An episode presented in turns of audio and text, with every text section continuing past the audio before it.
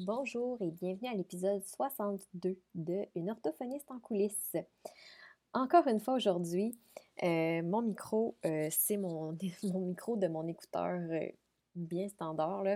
Donc le son était peut-être pas optimal, mais en fait, c'est parce que, bon, hein, la réalité étant ce qu'elle est présentement, j'enregistre quand je peux et ça donne que là, j'avais le temps d'enregistrer l'introduction. Et l'introduction, en fait, c'était l'introduction, c'est l'introduction pour l'entrevue que j'ai faite avec Sandrine Umunoza, qui est euh, une orthophoniste euh, copropriétaire du cabinet d'orthophonie L'Envol. Mais la raison pourquoi je l'ai reçue sur le podcast, c'était pour continuer la conversation en lien avec l'intervention auprès des populations autochtones parce qu'elle a une expérience, elle, en intervention auprès des communautés Innu sur la côte nord. Euh, donc, je voulais avoir vraiment là, une discussion avec une orthophoniste qui avait eu les pieds dedans, euh, approfondir un petit peu ma réflexion, répondre à des questions que je m'étais posées en lisant mon, article, dont il est question dans la capsule scientifique euh, de l'épisode 59 de mémoire. Euh, je vais vous mettre le lien de toute façon dans la description de l'épisode. Et donc, j'avais plusieurs petites questions. Sandrine a pu vraiment bien répondre à tout ça, mais surtout, elle m'a donné envie de vraiment pousser plus mes, euh, mes services auprès de ces communautés-là parce que je trouve que ça s'inscrit tellement bien dans ma vision de pratiquer l'orthophonie autrement. Fait que sans plus attendre, je vous laisse écouter l'entrevue avec Sandrine. Une orthophoniste en coulisses, un podcast pour les professionnels touchant de près ou de loin au langage et qui veulent mieux gérer leur pratique et comprendre les enjeux actuels dans le domaine de l'apprentissage.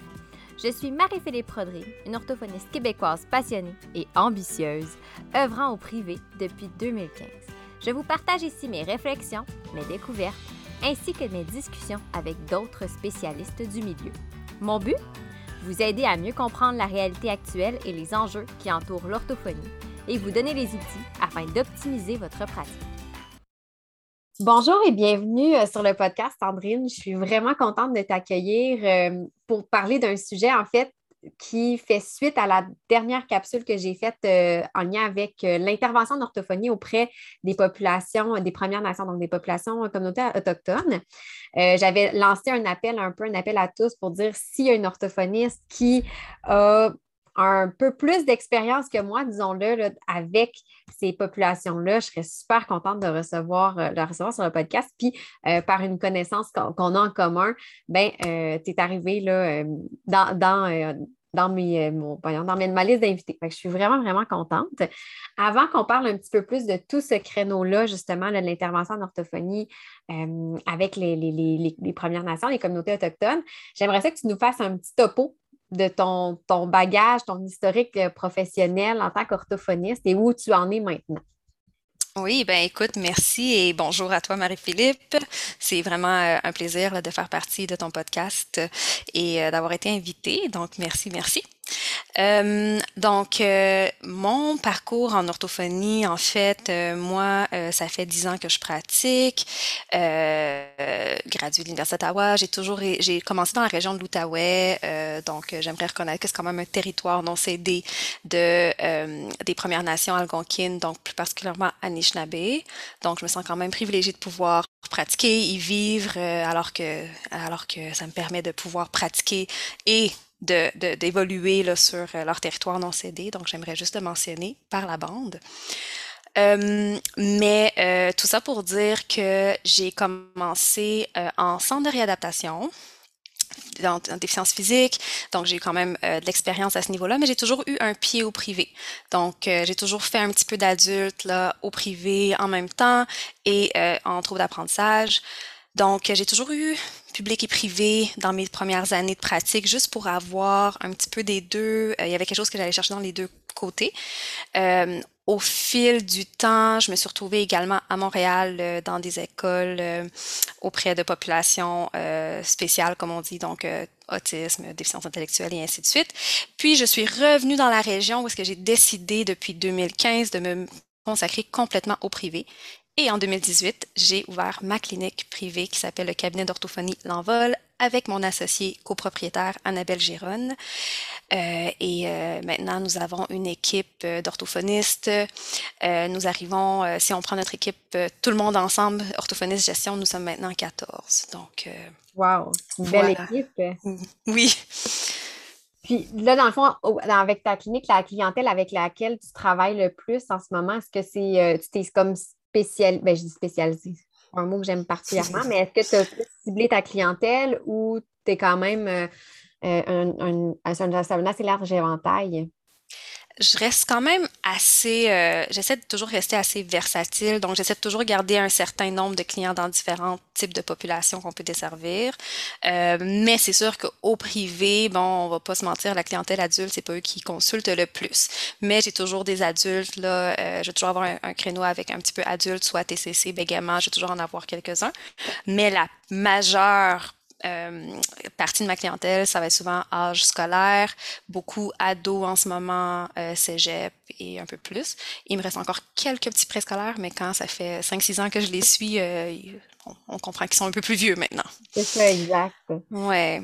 Et là, on parlait, bon, la raison pour laquelle je te, je te reçois sur le podcast, principalement, c'est par rapport à tout ce qui est justement les, les, les Premières Nations, les communautés autochtones. Donc, ça s'inscrit où un petit peu là, dans ton dans ton, ton expertise, tout ça? En fait, donc, euh, j'ai commencé euh, à travers une ancienne clinique privée pour laquelle je travaillais. En 2013, j'ai été appelée à offrir des évaluations tout bonnement. Euh, il y avait eu un contact de personnes qui se connaissaient. Puis ils ont dit oui, euh, nous avons un orthophoniste. Puis moi, j'ai dit ben oui, je vais y aller. Et euh, je me suis rendue pour la première fois dans la communauté de Nutarquan, qui est dans le fond à côté de Natashquan au Québec. et c'est là que j'ai commencé à offrir des services à la, aux communautés des Premières Nations Inuit sur la côte nord. Et depuis, de fil en aiguille, en fait, euh, j'ai trouvé une certaine affinité avec les gens là-bas. Il y a, il y a plus qu'une communauté avec lesquelles je travaille maintenant. Euh, et euh, maintenant, ça fait huit ans que je travaille avec ces communautés. Wow! Donc, c'est vraiment intéressant. D'ailleurs, justement, c'est pour ça que, que, je voulais avoir une orthophoniste qui, qui, qui a le pied là, qui baigne là-dedans sur le podcast parce que comme je disais, moi, j'en ai fait un petit peu des fois des contrats à gauche et à droite d'évaluation comme ça, euh, sans nécessairement que ce soit directement dans les communautés, mais des fois, justement, on parlait de la Côte-Nord. Euh, donc, dans, le coin de cette île, il y en a quand même euh, certaines communautés. Donc, faire des évaluations, on prend des ententes avec les écoles. C'est à travers le, lot d'élèves que j'évalue, il y en a qui sont d'origine autochtone, donc qui vivent euh, en communauté autochtone. Euh, donc, ça, ça moi, ça m'a amené mon lot de questionnement parce que j'ai souvent remarqué des petites particularités euh, qui n'ont jamais été abordées, c'est-à-dire que dans, dans notre cheminement au niveau universitaire, en tout cas, je vais parler pour moi, là, dans, dans mon cheminement, ce n'est pas quelque chose qu'on a abordé puis même, je parle des communautés autochtones, mais on pourrait parler aussi des minorités visibles, aussi les, les, populations immigrantes. Aussi, des fois, il y a certaines particularités qu'on qu omet de considérer. Puis je me rappelle les premières fois que j'ai évalué, euh, c'était, je me rappelle plus, je pense que c'était Huron. C'était quelqu'un, tu sais, à Québec, là, la communauté est quand même très, en, très au centre de la ville. Moi, je suis à Québec. Euh, mais il y avait quand même des petites particularités. Et euh, ce que je remarquais, c'est ça, c'est que les tests, nos, normes, tout ça, c'est peut-être pas ce qui est de plus adapté. Ma première question pour, euh, pour toi, Sandrine, c'est penses-tu que notre rôle en tant qu'orthophoniste auprès de ces, de ces personnes-là, de ces jeunes, je vais parler des jeunes parce que c'est souvent plus des jeunes qu'on va évaluer, auprès desquels on va intervenir, euh, est le même que ce qu'on a comme idée standard de l'orthophonie, euh, donc la classique évaluation avec des termes, des tests normés, standardisés et tout ça, où ça varie, il faut aller aller un petit peu plus large. Là. Oui, donc c'est sûr que euh, là, je vais vraiment parler pour les communautés avec lesquelles je travaille c'est mon expérience vraiment ciblée avec les communautés Inuit de la Côte-Nord avec lesquelles j'ai travaillé. Euh, donc, je peux pas dire que je parle pour toutes les orthophonistes qui ont travaillé dans toutes les autres communautés que toutes les Premières Nations sont similaires. Par contre, ma réponse d'emblée, c'est non non, euh, notre façon de faire, notre façon de pratiquer, euh, notre vision qu'on a de l'orthophonie lorsqu'on sort de l'école, lorsqu'on pratique en milieu, je vais appeler ça milieu urbain, euh, où il y a la population majoritaire du Canada là, qui est ou du Québec, là, si on reste au Québec là, pour faire ça plus simple. je pense pas que ça, que ça va répondre aux besoins. Puis je pense que même si on essaie de pratiquer de cette façon-là, il y a des chances que qu'on s'essouffle. Souvent nous, ou euh, qu'on reste un peu sur notre fin par rapport à notre sentiment de, d'efficacité euh, à la fin de notre, du service qu'on va avoir à faire. Mm. Puis j'ai l'impression, tu me diras si je me trompe, mais moi j'avais l'impression que surtout les premières fois, tu sais, quand on sort de moi je sortais de l'école, bon, euh, tout ça, fait que là, on, s'en tient un petit peu à tout ce qui est le by the book, la théorie. Et j'avais l'impression de faire un peu comme d'être un petit peu à côté de la traque, tu sais, quand j'étais dans mes observations, dans mes analyses. Euh, les tests disaient quelque chose, mais je me disais, mais il y a tellement d'autres éléments dans le contexte qui me donnaient d'autres informations. Fait que si je m'étais fiée juste à ce que disaient les normes, ce que disaient les, tests, euh, j'aurais probablement émis la mauvaise conclusion. Donc, des fois, ça fait qu'on ne va peut-être pas dans le bon sens aussi dans ce contexte-là. Je ne sais pas si euh, ça, te parle un peu, ça? Oui, euh, à 100%. En fait, euh, puis je pense que c'est, tu l'as bien nommé, là, si on parle aussi avec juste la, la, population là, qui est euh, polyglotte ou allophone dans notre qu'on peut évaluer, là, qu'on soit en milieu autochtone ou non, on va voir que ben, finalement nos tests normés vont avoir des biais. Hein, c'est fait que des biais autant linguistiques que des biais culturels. Mmh. Donc, euh, des fois, c'est les référents, euh, tout le bagage référentiel que pour nous, on se dit, ben non, voyons, euh, c'est juste un petit garçon qui se balance, il n'y a pas de référent culturel. Ben, quand on fait partie de la société, on le voit pas que c'est un référent culturel, mais quand on vient d'une société ou d'une culture différente, tout d'un coup, whoop, ben ça, ça l'amène une charge de plus pour cet enfant-là, pour cet élève-là. Euh, puis peut-être quelque chose d'autre dont on parle très peu, là, parce que je, je, je donne souvent des formations là, sur le multilinguisme, sur le multilinguisme, le plurilinguisme là, en contexte minoritaire. Puis une des choses dont on parle peu, je trouve au Canada, mais pas juste au Canada, je pense en, en, en Amérique du Nord en général aussi, en Occident, c'est des dialectes. Donc, si on ne prend pas en considération les dialectes, ouf, qu'on manque beaucoup de choses, on peut manquer le bateau facilement, puis on va oublier de voir, ben, en fait, les dialectes du français, ben, quel est le dialecte francophone que j'entends en ce moment, que l'enfant utilise, puis quelles sont ses particularités-là euh, pour lui par rapport à ce à quoi mon test s'attend, ou ce à quoi mes jalons développementaux s'attendent. Effectivement, c'est vrai. Puis dans moi, ce que j'avais lu aussi dans mes lectures, c'était aussi l'aspect, beaucoup l'aspect pragmatique qu'on va ben, peut-être pas sous-estimer, mais qu'on doit vraiment, sur lequel on doit porter quasiment plus attention du fait peut-être un peu du biais culturel ou linguistique, donc c'est-à-dire que euh, certaines communautés vont peut-être encourager euh, une forme de communication versus nous, ce à quoi on est habitué. Puis ça ne veut pas dire qu'il euh, y, a un retard ou une difficulté là, à ce niveau-là. Donc, il y avait ça aussi, moi, qui m'avait marqué, l'aspect pragmatique, qui s'inscrit, comme tu disais, un peu dans l'aspect, dans la, culture plus générale. Donc, on sort peut-être du classique langage là, phono, morpho, lexico-sémantique. C'est sûr que si on regarde juste la structure du langage, on oublie toute la, partie du langage qui, est identitaire et qui est culturelle. Donc, euh, souvent, ce que je vais nommer euh, lorsque je parle avec des gens, lorsque je donne des formations, des conférences, je vais dire culture, identité et langage, c'est indissociable. Mm-hmm. Donc là, même quand on arrive dans les dialectes du français parlé, si euh, je parle du, si j'entends moi un dialecte français inou, ben je sais qu'il y a quelque chose aussi derrière ça. Puis ça sera pas le même, ça j'aurai des différences d'une communauté inou à une autre également en plus. Donc euh, c'est quand même euh, quelque chose que j'ai vraiment pu apprendre sur le tas, on va pas mentir, mais que, qui, t'amène à faire des, des beau constat qui t'amène à repenser vraiment notre pratique, notre, façon d'évaluer, surtout qu'on est dans des régions où est-ce qu'en fait on, a affaire avec des gens qui ont une culture ou une façon de penser ou une façon d'être en société qui est différente de la nôtre. Ça va affecter le langage la communication, c'est sûr. Puis parlant justement de, sur le tas, euh, quand, tu, tu, interviens auprès de, ces populations-là, euh, comment est-ce que tu vois ton rôle comme orthophoniste? Est-ce que c'est plus comme un rôle conseil? Est-ce que tu vas interagir euh, plus largement justement du fait que, euh, comme tu dis, il y a un aspect culturel qui est complètement, qu'il faut considérer. Donc, ce n'est pas juste, ben, on est dans le contexte classique. donc, comment tu perçois plus ton rôle à ce niveau-là? C'est-tu plus large que ce à quoi on, s'attend ou on est habitué là, classiquement? Euh, oui et non. Fait qu'on va avoir des moments où est-ce que ça va être vraiment notre rôle classique. Il va y avoir des moments où est-ce qu'on va avoir vraiment une demande claire d'un parent ou euh, d'un élève. Des fois, ils sont plus vieux ou peu importe d'une équipe école pour une évaluation standard. Donc là, après, bon, on fait nos, nos petites adaptations à côté.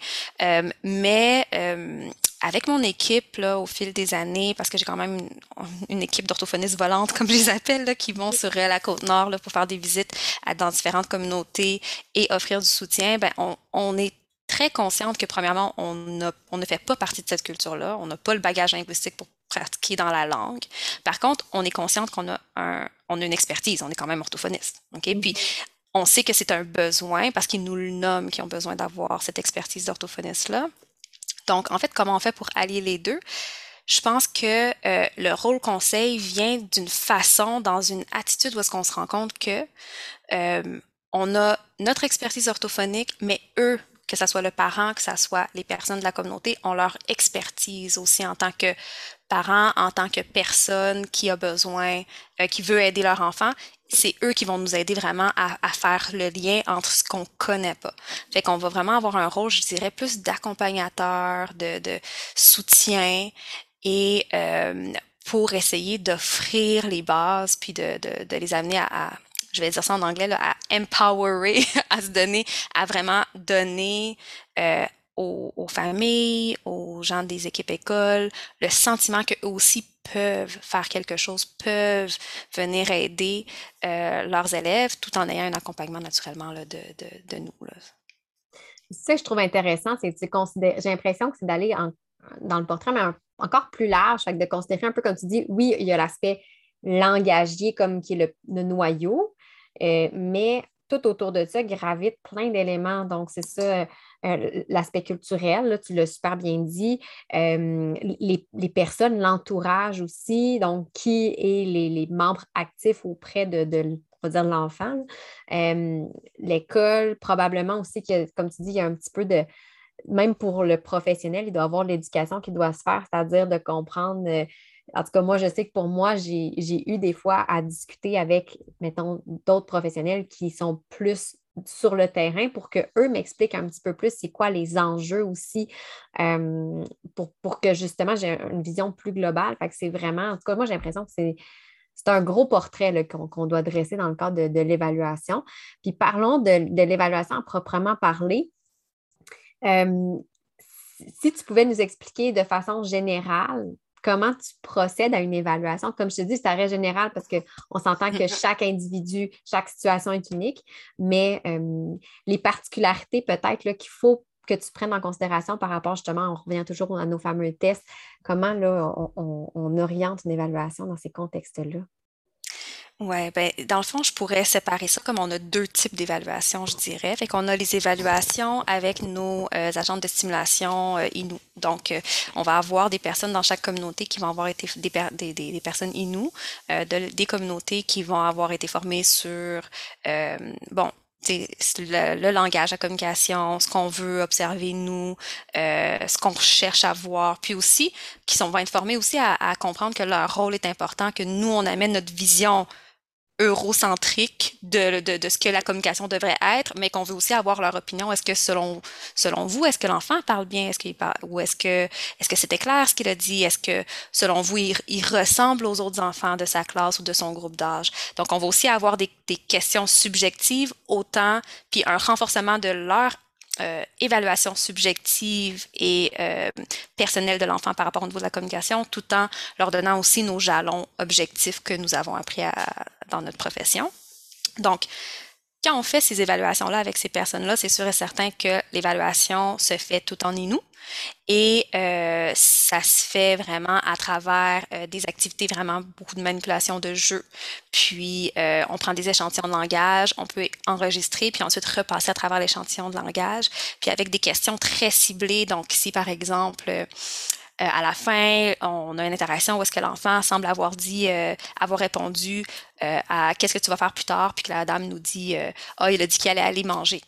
Ben, lorsque je vais me rasseoir lors de la réécoute de cette évaluation-là avec, par exemple, cette dame, dont, cette personne qui était l'agent de stimulation de langage, je vais lui demander, ben, est-ce que, est-ce qu'il a dit je vais aller, je vais aller manger ou est-ce qu'il a dit peut-être juste manger ou, ou il a dit restaurant. il y a vraiment des questions spécifiques pour vraiment bâtir cette connaissance-là, puis qu'est-ce qu'on veut aller chercher au niveau de, de l'agent de simulation de langage. Donc, c'est vraiment, euh, puis en faisant ça, on se renforce l'une et l'autre. Là, je parle au féminin parce que la plupart sont des, sont des dames. Euh, jusqu'à ce qu'on ait vraiment une complexité, puis est-ce que les évaluations sont faites de manière vraiment, vraiment euh, pratiquement euh, comme si euh, ça se fait en nous, mais on finit par comprendre plusieurs mots, puis on finit par avoir une belle appréciation du type de communication qui est considéré adéquat dans cette communauté-là. Donc, euh, ça, c'est une des premières choses, une des premières façons pour nos plus jeunes, puis on va faire ça jusqu'au premier cycle d'habitude. OK. Fait que c'est effectivement de ce que je vois, c'est vraiment un contexte complètement différent de ce à quoi on est habitué parce qu'il y, a comme un, une personne entre deux, un intermédiaire entre les deux. C'est vraiment intéressant. Est-ce que, est que de votre côté, votre équipe, vous avez dû développer comme des protocoles, des questionnaires? Parce que je devine que ça ne doit pas vraiment se trouver euh, chez Pearson ou. oui, non, c'est ça. C'est vraiment des protocoles euh, d'évaluation qu'on a développés à l'interne.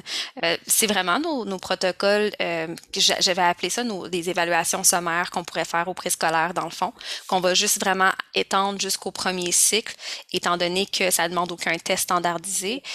Puis ensuite, nos questions vont varier selon euh, ce que la personne va avoir donné. Mais on n'a pas, euh, je dirais que notre expertise n'a pas été nécessairement, on l'a pas vraiment documenté les types de questions.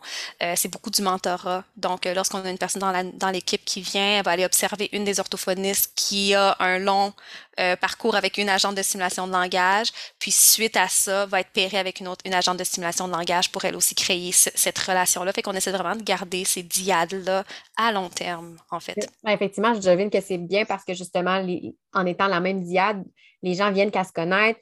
Donc, l'agent sait qu'est-ce que l'orthophoniste recherche comme information. L'orthophoniste sait un peu le, style d'information que l'agent va lui donner. C'est vraiment, c'est une bonne idée, ça, de garder la diade. Je trouve ça euh, pertinent, là, en effet. Là, on n'y penserait pas, mais. Puis ça aide pour la rétention aussi du personnel. Fait que ça, c'est quelque chose de super important parce que les ressources humaines en communauté, euh, c'est vraiment euh, parfois difficile, soit à trouver, euh, soit à, maintenir pour tellement de variables différentes, mais de créer ce, ce lien-là, puis d'avoir une une rassurance qu'on va travailler avec la même personne avec qui on bâtit un, lien, euh, ça, ça fait vraiment la différence. Là, pour vrai, c'est ah, quelque chose qui est vraiment gagnant. Là, tu parlais que tu avais deux volets d'évaluation. Oui.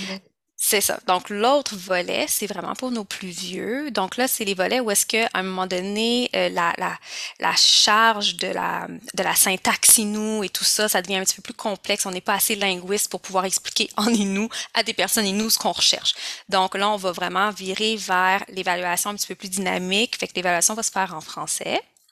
Il peut y avoir des moments où est-ce qu'on va quand même euh, à vous faire affaire avec des interprètes pour certaines choses spécifiques si on se rend compte que, oups, euh, j'aimerais le vérifier en Inou. Mais on va aller vers une évaluation dynamique. Donc, c'est ce, que, ce qui est recommandé dans les recherches. J'imagine, je pense que tu en avais peut-être parlé dans ton dernier podcast aussi. Donc, l'évaluation dynamique va faire en sorte qu'on va prendre, on peut prendre des textes, des, des tests standardisés, normalisés, euh, tout en comprenant que l'échantillon n'est pas normé avec la population avec qui nous faisons affaire, mais on va vraiment s'assurer que notre interprétation euh, soit euh, justement là ajustée. Donc, comment on fait pour l'ajuster? En fait, on a lu, euh, ça donne que pour les populations Innu, il y a quand même des écrits au niveau linguistique. On a aussi des références des personnes avec qui on peut faire affaire, qui ont donné de la formation sur la linguistique au niveau Innu, puis des interférences Innu français pour le dialecte inou français qu'on va prendre en considération, puis on va vraiment l'écrire pleinement, le noir, noir, sur blanc dans nos rapports, par exemple, que euh, telles erreurs ont été remarquées, mais celles-ci sont considérées adéquates selon des interférences inou français, selon la recherche qui est mise dans le fond en ce moment-là en, euh, comme on met la source dans le fond d'où a été euh, sorti ces, ces données-là. Donc, on va vraiment venir adapter de cette façon-là, entre autres. Euh, l'évaluation dynamique comprend naturellement absolument le point de vue des parents. Il faut absolument que le parent ait aussi euh, une inquiétude ou des personnes euh, de l'équipe école. idéalement des personnes Inuit si on peut, s'il y en a. Des fois, il n'y en a pas. Donc, ça va être l'équipe école aussi qui n'est pas autochtone. Et de faire des pré-tests et post-tests. Donc, une chose qu'on a changé dans les dernières années, c'est qu'on a, on a la chance de pouvoir faire des suivis. Donc, ça, ça nous manquait dans les débuts. Mais on peut faire des suivis grâce à la télépratique euh, et aussi grâce au juste au fait que le, le, service, à force de, créer nos, liens avec les gens dans les communautés, euh, nous a permis ils nous ont fait confiance pour ouvrir et sortir de l'idée évaluation. Je viens, j'évalue, je repars. Et je viens, j'évalue, je mets des choses en place, je parle avec l'équipe école, on met des stratégies gagnantes, on repart et on revient pour voir qu'est-ce que ça a donné. Donc ça, ça nous permet vraiment d'amener cette évaluation, cette idée-là d'évaluation dynamique pour nos plus vieux. Je trouve que c'est intéressant parce que ça fait qu'on sort un peu de la position comme d'expert pour être plus un collaborateur dans tout ça. À 100 mmh, C'est vraiment, euh, c'est ce que j'avais lu qui disait, c'est que souvent, justement, c'est un billet aussi qui peut venir nuire à la relation de, l'alliance thérapeutique, de voir un peu, c'est ça, la personne comme mon expert qui va me dire, mais sans considérer tout, le, tout le reste. Puis, euh, ce que moi, j'avais remarqué aussi, peut-être, bien, sûrement que tu l'as vu, qui, qui, représentait des fois un défi supplémentaire, euh, c'est que souvent, les, jeunes des, communautés autochtones, ils parlent leur dialecte. Il y a de l'anglais aussi et le français qu'ils apprennent à l'école. Fait qu'en plus, on est dans un contexte, oui, bon, culturellement parlant, qui peut être différent, mais plurilingue. Et là, dans l'évaluation, il y a ça aussi à considérer des fois pour aller voir, si on dit, là, au niveau langagier. Fait que moi, dans mon cas, c'est ce que j'avais remarqué aussi qui, qui, est à considérer, que souvent, ils n'ont pas que le, français puis leur dialecte, il y a l'anglais aussi à travers tout ça. Oui, puis ça, si on fait une petite parenthèse parce que tu viens de parler de l'anglais, on sait que l'anglais mondialement devient de plus en plus l'autre langue. Hein. Donc, quand on va parler de bilinguisme, de plurilinguisme, ben, en effet, les communautés autochtones n'en sont pas euh, n'en sont pas épargnés non plus, avec euh, autant que ce soit les écrans, la télévision, nommons-le, mais parfois c'est aussi juste le fait qu'il y a une communauté anglophone près mm-hmm. d'une des communautés, ça peut être ça aussi. Euh, et puis, euh, c'est l'idée encore, c'est euh, on accepte toutes les langues. Fait que nous, on a vraiment toujours cette chose qu'on dit, lorsqu'on fait des, des, tâches à l'expressif, tu peux répondre dans toutes les langues, puis on s'assure d'enregistrer pour pouvoir aller euh, traduire si on a besoin. Euh, et puis, si on a besoin, on a des orthophonistes qui peuvent travailler en anglais également.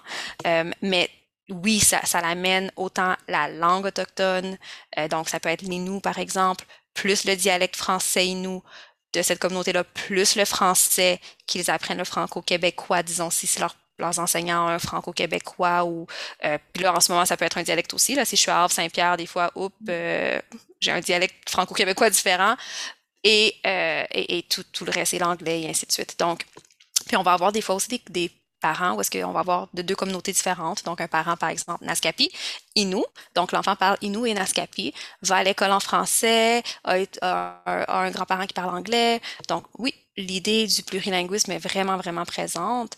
Euh, mais euh, ça l'ajoute un petit peu à la beauté de l'enfant, mais oui, ça nous amène à nous euh, d'avoir une réflexion un petit peu plus poussée là, par rapport à nos, analyses. Côté intervention, parce que là, on parle beaucoup d'évaluation, parce qu'évidemment, je pense que c'est par là que les apports d'entrée. Hein. Mais côté intervention, là, tu disais, bon, tu parlais d'un petit peu plus, c'est ça, là, de d'observation dynamique, tout ça.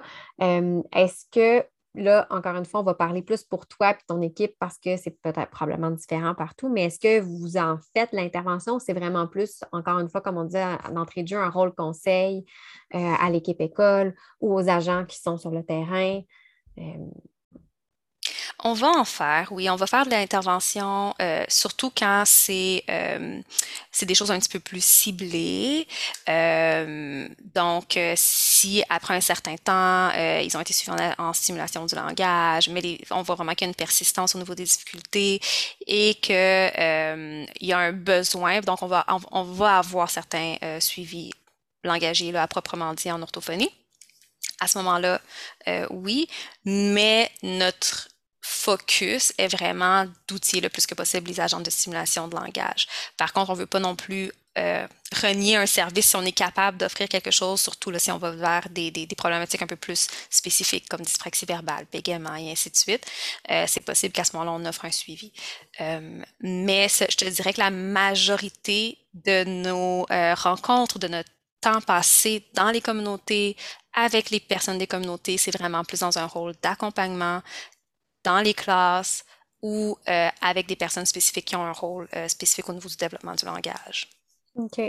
Ben, mm-hmm. comme tu dis, ça, en tout cas, je trouve que ça fait du sens. Ça rejoint encore une fois l'idée de collaboration et non pas de rôle d'expert et euh, voici, faites ça, ça, ça, ça, ça. Tout à fait. Tout à fait. Et moi, ce que j'ai remarqué quand, quand j'ai été appelée à travailler auprès de, de ces, de ces personnes-là, de ces, ces communautés-là, autant en intervention qu'en évaluation, c'est que euh, puis tu l'as dit toi aussi, on apprend sur le tas. on je trouve qu'on n'est pas d'entrée de jeu bien outillé pour intervenir.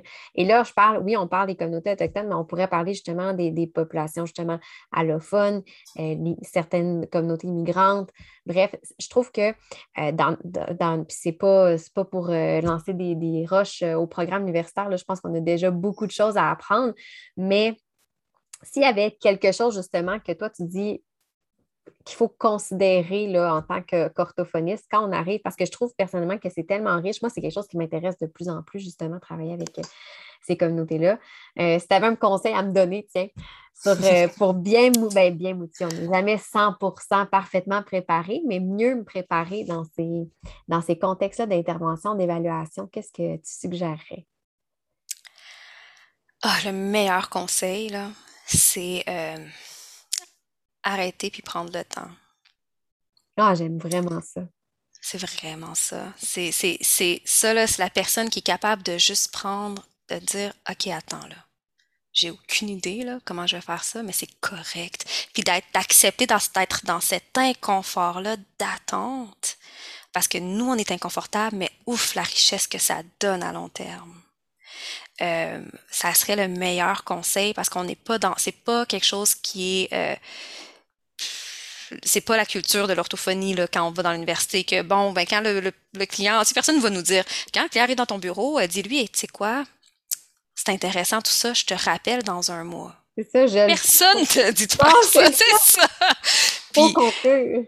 faut conclure, faut savoir où est-ce que tu amènes. OK, ben quel palier, puis où est-ce qu'il va, puis là j'ai le médecin qui a demandé qui a fait une requête, j'ai telle personne, puis là. Mais avec les communautés autochtones, premièrement, c'est bien accueilli. OK? Surtout quand c'est nommé. faut que ça soit nommé. Il faut pas non plus faire d'évitement puis dire, bon, mais comme je sais pas, je m'en vais puis je reviens. pour que les parents sachent qu'il y, a un processus là-dedans. Euh, mais aussi, il y a aussi, tu sais, des fois, des le rythme, juste culturellement, d'une culture à une autre, le rythme est différent aussi, tout simplement, tout bonnement. Euh, donc, de, prendre le temps de se, sentir euh, imbibé de la culture, de se sentir imbibé de, du, du dialecte aussi, de prendre le temps d'entendre, OK, ben, les adultes, quand ils se parlent entre eux, comment ils parlent, parce que c'est sûr que le registre qu'ils utilisent quand ils me parlent à moi va être différent, fait que c'est pas le même franco-dialecte nécessairement. De prendre le temps de voir comment les enfants interagissent entre eux dans la cour d'école, de prendre le temps de, de regarder mon évaluation puis de dire, OK, ben j'avais déjà lu là-dessus, mais je vais relire parce que je suis pas sûre. Puis tu sais quoi? Oui, j'ai quelqu'un qui attend là d'avoir mon diagnostic puis de, de, savoir si c'est un diagnostic ou non, pour savoir si on peut avoir la référence. Mais si je j'étiquette mal ma personne devant moi, ouf le tort que je peux lui faire. Fait que vaut mieux que j'attende et que je sois un petit peu inconfortable, le temps d'essayer de trouver qu'est-ce que je sens est plus approprié en consultant toujours la personne, sa famille, ses proches. Mais c'est un beau conseil. Puis je veux dire, comme ça, ça va un peu à l'encontre. Puis surtout, puis je pense que c'est même en termes de culture, parce qu'on parlait d'eurocentrique, quand on est habitué à que ce soit très expéditif, puis euh, c'est ça, de, donner, d'avoir des résultats, de, trouver des réponses à nos questions rapidement. Fait que c'est, ouais, je pense que c'est un bon conseil parce que ça peut probablement, en tout cas, moi, je sais que je l'ai vécu, probablement, peut-être que toi, tu l'as vécu. Des fois, c'est confrontant. Je ne sais pas. Je ne mmh. sais pas. Je n'ai pas les outils qui me permettent de trouver la réponse comme ça. Il faut que je fouille, justement. Il faut que je m'informe. Il faut que je pose des questions. Des fois, on a peut-être peur aussi de poser des questions pour dire, mais ben oui, mais je suis supposée être professionnelle, je suis supposée connaître ça. Puis pourquoi moi, je pose ces questions-là? Ils vont dire, ben écoute, donc, tu connais ton travail? c'est des perceptions, c'est des croyances qu'on a nous-mêmes. Je ne dis pas que les vont penser ça, mais effectivement, c'est vrai que je trouve ça intéressant aussi que tu, tu l'amènes du point de vue culturel, dire, ben, pour, pour une autre culture, peut-être que c'est, juste un, un, rythme même qui est peut-être même mieux pour eux autres que de se faire, comme tu dis, de se faire pitcher de ben voici, c'est ça, puis euh, ça peut causer du tort, là, si on fait pas le bon, euh, on conclut pas à la bonne chose. Hein. J'aimerais quand même ajouter que oui, euh, d'attendre, mais c'est, tu sais, je l'ai nommé, mais c'est important de le nommer aux parents. Puis ça veut pas dire que pendant qu'on attend pour notre évaluation, là, puis savoir c'est quoi les réponses qu'on cherche, c'est pas vrai qu'on peut pas accompagner. Notre rôle d'accompagnateur demeure pareil. Donc, tu sais, faut, faut être capable d'ajuster ces deux-là. Puis des fois, accompagner un parent, c'est juste de, de l'appeler puis de lui dire, hey, bonjour, je suis de retour dans la communauté. Comment vous allez aujourd'hui? Est-ce que vous avez des inquiétudes? Voulez-vous venir me parler? En tout cas, je suis ici. Mm puis on puis c'est tout là. Mais de prendre ce, petit deux minutes là peut faire toute une différence pour garder notre lien puis rester dans notre rôle d'accompagnateur tout en prenant le temps de faire nos actes réservés auxquels euh, nous, tenons puis auxquels les parents tiennent aussi parce qu'ils veulent leur réponse là. Ça veut pas dire qu'on donnera pas nos réponses mais ça veut dire qu'on va prendre le temps. Et probablement tu sauras me le dire mais probablement même que justement cet accompagnement là que tu vas continuer à faire malgré que tu te poses des questions, que tu es en réflexion. Ça peut peut-être même nourrir aussi des fois parce que tu as peut-être accès à une information. Oh, OK, j'ai un, autre morceau de casse-tête ici qui vient éclairer mon analyse différemment. Donc, probablement y a aussi ça aussi qui, qui fait que c'est d'autant plus pertinent. Ah oui, on le vit constamment. En fait, c'est ces moments-là d'attente ou ces moments-là où est-ce qu'on est, on, on, fait juste garder nos liens, euh, qu'on en apprend le plus, puis c'est les moments les plus riches. En fait, quand on s'en parle en équipe, quand on se fait des retours, on se dit waouh, mais c'est fou comment on vit, on le vit différemment, mais c'est d'une richesse là, oui, à 100%. Puis ce que j'aime beaucoup dans ce que tu as dit d'attendre, mais c'est quand tu as dit, mais de le dire aussi aux parents, parce que souvent, tu sais, peu importe le, l'évaluation qu'on va faire, peu importe le contexte, que ce soit même le contexte classique, typique théorie là, dans les livres, on va toujours se poser des questions, on va toujours, tu sais, on pourrait toujours attendre plus, plus, plus. Donc, des, fois, dans un contexte justement qui est peut-être un petit peu plus challengeant parce qu'on a moins de, repères, de le mentionner, je trouve que c'est bien parce que ça, ça, peut probablement, pour nous en tant que professionnels, enlever aussi une certaine pression. De, le dire, là. bon, et de pas non plus, comme tu dis, oui, on, peut attendre, mais on ne fera peut-être pas non plus euh, attendre pendant euh, trop longtemps non plus parce qu'il y a une limite aussi à tout ça. Donc, ça, ça doit, en tout cas, moi, je sais que quand je le nomme, peu importe la situation, quand le parent nous pose une question, écoutez, je ne le sais pas, je vais regarder, euh, on essaie de sonder le, portrait de nommer ça, ça enlève comme fou la pression. Puis on est, en tout cas, moi, je trouve personnellement que ça fait que j'ai je, vois un petit peu plus clair même aussi à travers mon analyse, oui, de me dire ah, OK, non. à 100 Puis je sais que euh, les défis du public versus euh, le privé, parce que naturellement, je pense que vous comprenez qu'au privé, on peut, on peut un petit peu plus prendre le temps. Des fois, on a un petit peu moins de, de, pression euh, organisationnelle et structurelle, je vais dire. mais mais je pense que l'exemple du fait que même dans des, dans des situations théoriques typiques, comme qui sortent de nos livres, des fois même d'attendre, euh, ça nous permet, on est quand même capable de sortir nos objectifs, faire une intervention, commencer notre intervention avant de compléter notre conclusion hein, dans cette thérapie ou cette, excusez, dans cette évaluation dynamique-là qui est aussi adéquate, même si la personne est, est unilingue. Donc, euh, ce qui fonctionne pour nos enfants plurilingues fonctionne toujours pour nos enfants unilingues, monolingues également. En effet, c'est vrai. Et parce que de ça, tu parlais de mon contexte public-privé. Souvent, je devine avec les communautés, en tout cas, moi, dans mon cas, c'était souvent qui vont chercher justement, soit des, euh, justement les écoles euh, qui vont aller chercher les services d'un professionnel à l'extérieur. Je devine que c'est ton cas aussi là, quand tu travailles avec euh, les communautés Inou.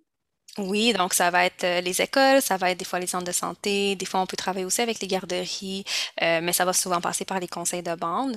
Donc euh, il y a le fameux principe de Jordan, donc qui est une allocation là, qui a été créée là, au niveau fédéral pour offrir les services, en fait, qui rentraient dans des trous de services au niveau des politiques entre les gouvernements provinciaux et, fédéraux. Il y avait des trous de services qui faisaient en sorte que les enfants n'avaient pas, euh, euh, pas juste les enfants, mais particulièrement les enfants n'avaient pas accès à certains services. Donc, oui, ça peut être comme ceci, ou on fait aussi affaire avec un institut qui s'occupe d'offrir des services de, de des services d'adaptation scolaire, pardon. Donc, que ce soit ergothérapie, neuropsychologie, ainsi de suite. Puis nous, on offre les services d'orthophonie. Donc, on passe par cet institut-là qui, qui permet de coordonner les services dans les écoles de certaines communautés. OK. c'est ça. Il y a un intermédiaire aussi. Euh, oui. En tout cas, moi, c'est ce que je ça avec quoi j'étais familière, mais je me demandais justement de ton côté, euh, c'est pas Avec le temps, on va avoir, avec nos liens, parfois on va avoir des parents qui vont faire des demandes personnelles. Fait que de plus en plus, on va en avoir des parents qui vont nous appeler. Euh, donc, comme je disais, on crée nos liens avec nos, nos, nos agents de stimulation de langage qui finissent par euh, passer le mot, puis expliquer, être capable de mieux expliquer c'est quoi notre travail, c'est quoi qu'on fait. Tout d'un coup, il y a une, une déjà là une meilleure compréhension dans les communautés de notre travail. Puis tout d'un coup, on a des parents qui viennent nous voir pour demander des choses individuelles. Donc ça, c'est quand même quelque chose d'intéressant qu'on voit de plus en plus. Vraiment, c'est riche. Parce que comme tu dis, c'est ça, la présence fait en sorte que on ne peut pas demander un, conseil si on ne sait pas qu'est-ce que la personne peut nous apporter euh, comme soutien. Mais je trouve, ça, je trouve ça génial de voir cet impact-là positif comme ça sur euh, les familles. Ah oui, oui, oui. Ça, c'est super, euh, super intéressant. donc, on avait dit le conseil d'attendre. Sinon, pour terminer, en fait, par rapport euh, aux, communautés, donc là, toi, tu travailles, c'est ça, on a dit d'entrée de jeu en introduction que tu avais ta clinique privée. donc, probablement qu'effectivement, tu interviens selon l'idée qu'on se fait classique de l'orthophonie et tu as aussi cette, ce volet-là. en quoi tu trouves que tout l'aspect, justement, de travailler auprès des communautés vient nourrir le reste de ton travail comme orthophoniste? Mmh, c'est une bonne question. ça m'amène à aimer un peu plus et encore plus, je dirais, le rôle d'orthophonie le rôle de l'orthophoniste. Quand je reviens ici, je me dis waouh, toutes les choses qu'une orthophoniste peut, faire, auxquelles j'aurais pas pensé si j'étais restée seulement dans mon bureau, ou bon, en ce moment, je devrais dire, je travaille en télépratique à 99% du temps, là. Euh, j'ai demeuré, en, je suis restée en télépratique, mais euh, le fait d'avoir à déconstruire notre vision de l'orthophonie, ça nous amène, puis des fois on se dit déjà notre, notre champ de pratique est large, mais là maintenant notre champ de pratique devient beaucoup plus large, mais aussi beaucoup plus large sur le plan humain, pas juste sur le plan clinique. Puis c'est des choses qui, que quand je le ramène, ben il y a des choses que je vais faire différemment aussi. Tu sais, quand je vous disais attendre et prendre le temps, ben c'est riche pour mes clients ici aussi. Mes parents, quand je leur dis on va attendre un petit peu, puis on va prendre le, on va on va prendre un beat, comme on dit en bon québécois, on va prendre un petit moment, ben ça calme, puis tout d'un coup, je reviens la semaine suivante, puis ils me disent, ben c'est quoi finalement le problème? Je pense qu'on qu'il n'y en a plus finalement, juste le fait de... Donc, ça m'amène tellement de... C'est des choses qui fonctionnent de manière humaine, puis je pense que ça nous amène juste à aller chercher le meilleur de chaque culture, puis pour moi, c'est enrichissant, puis c'est quelque chose qui va faire partie de mon coffre au trésor à chaque fois que je vais rencontrer un nouveau client. Donc, euh, ça serait ma réponse par rapport à ce que ça l'amène. Ouais. C'est une belle réponse. Ça, pour vrai, moi, en tout cas, de t'avoir écouté, d'avoir parlé avec toi, ça me donne encore plus envie de, continuer, de, faire encore plus de collaboration aussi avec les, institutions qui travaillent auprès de, ces communautés-là parce que euh, moi aussi, à chaque fois que j'ai euh, que j'ai eu à travailler avec des jeunes euh, des, Premières Nations, des communautés autochtones, euh, ça m'amène tellement aussi plein de nouvelles questions que, comme tu dis, ça, enrichit notre rôle d'orthophoniste. Des questions qu'on ne se serait peut-être pas posées autrement. Puis tu dis, OK, attends un peu, c'est vrai, j'ai ces considérations-là que je ramène après ça dans mon bureau. Ça donne, en tout cas, j'espère que ça va donner envie aussi aux autres personnes qui, nous écoutent euh, de, travailler. Puis pas, nécessairement avec. Euh, euh, des, communautés autochtones, mais ça peut être, comme on disait, par, plutôt des minorités visibles, des populations immigrantes. Euh, bref, toute cette magnifique communauté-là, je dirais mondiale, disons-le comme ça, euh, qui, qui, nous challenge, mais qui nous ramène un peu, comme tu dis, au côté humain, sortir de mm-hmm. l'aspect clinique, l'aspect expertise, puis voir le, plus le côté humain. Euh, je, trouve ça, je trouve ça magnifique, effectivement. En tout cas, moi aussi, de mon côté, à chaque fois que j'ai eu à travailler avec, euh, avec des jeunes comme ça, ça m'a, ça m'a amené une autre, complètement une autre façon de voir mon travail.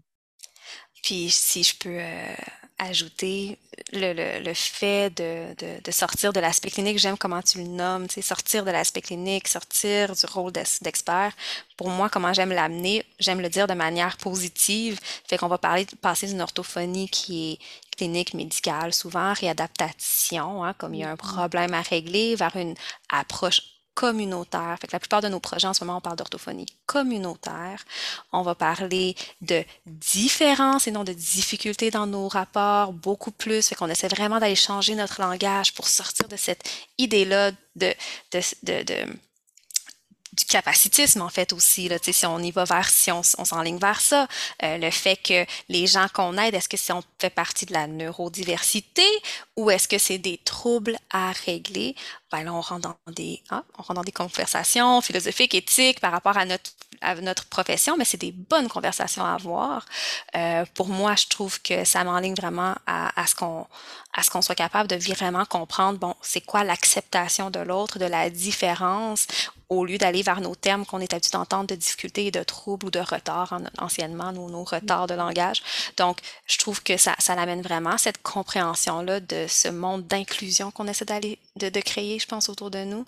Puis je pense que l'orthophoniste a vraiment son rôle. Si c'est pas nous, je sais pas, si, si on prend pas notre place, je pense que le, le monde va perdre quelque chose de riche que l'orthophoniste peut amener. Fait que moi, euh, c'est ma vision puis c'est ma croyance, là. Fait que, voilà, c'est ce que je voulais rajouter. un excellent mot pour la fin. Ça ne peut pas mieux clore euh, cette belle discussion-là, euh, Sandrine. Euh, merci énormément. Euh, d'avoir accepté de répondre à mes questions justement sur le sujet. Et comme je dis, en tout cas, moi, moi ça m'a donné le goût de pousser davantage dans cette, euh, cette avenue-là. J'espère que ça donnera le goût à d'autres personnes qui nous écoutent ou au moins que ça, euh, ça va les titiller un peu, éveiller la curiosité. Puis je te souhaite de, de continuer justement de, de, de, planter des graines aussi avec euh, ces, ces personnes-là avec lesquelles vous collaborez parce que ça a l'air vraiment euh, super, super comme euh, super riche en fait. Mm. Ben, merci beaucoup à toi, Marie-Philippe. Si vous avez apprécié cet épisode, je vous invite à vous abonner à mon podcast pour ne rien manquer et être avisé lorsque de nouveaux épisodes seront publiés. Je vous invite également à me laisser un commentaire ou même une cote de 5 étoiles peut-être pour me permettre de réaliser ma mission qui est de démocratiser l'orthophonie et tout ce qui entoure les besoins particuliers. En laissant un commentaire ou une note, vous permettez à mon podcast d'être plus visible pour qu'un plus grand nombre de personnes puissent en profiter. Pour en apprendre plus sur les coulisses de l'orthophonie et sur mes projets, vous pouvez me suivre sur mes réseaux sociaux mentionnés dans la description de l'épisode.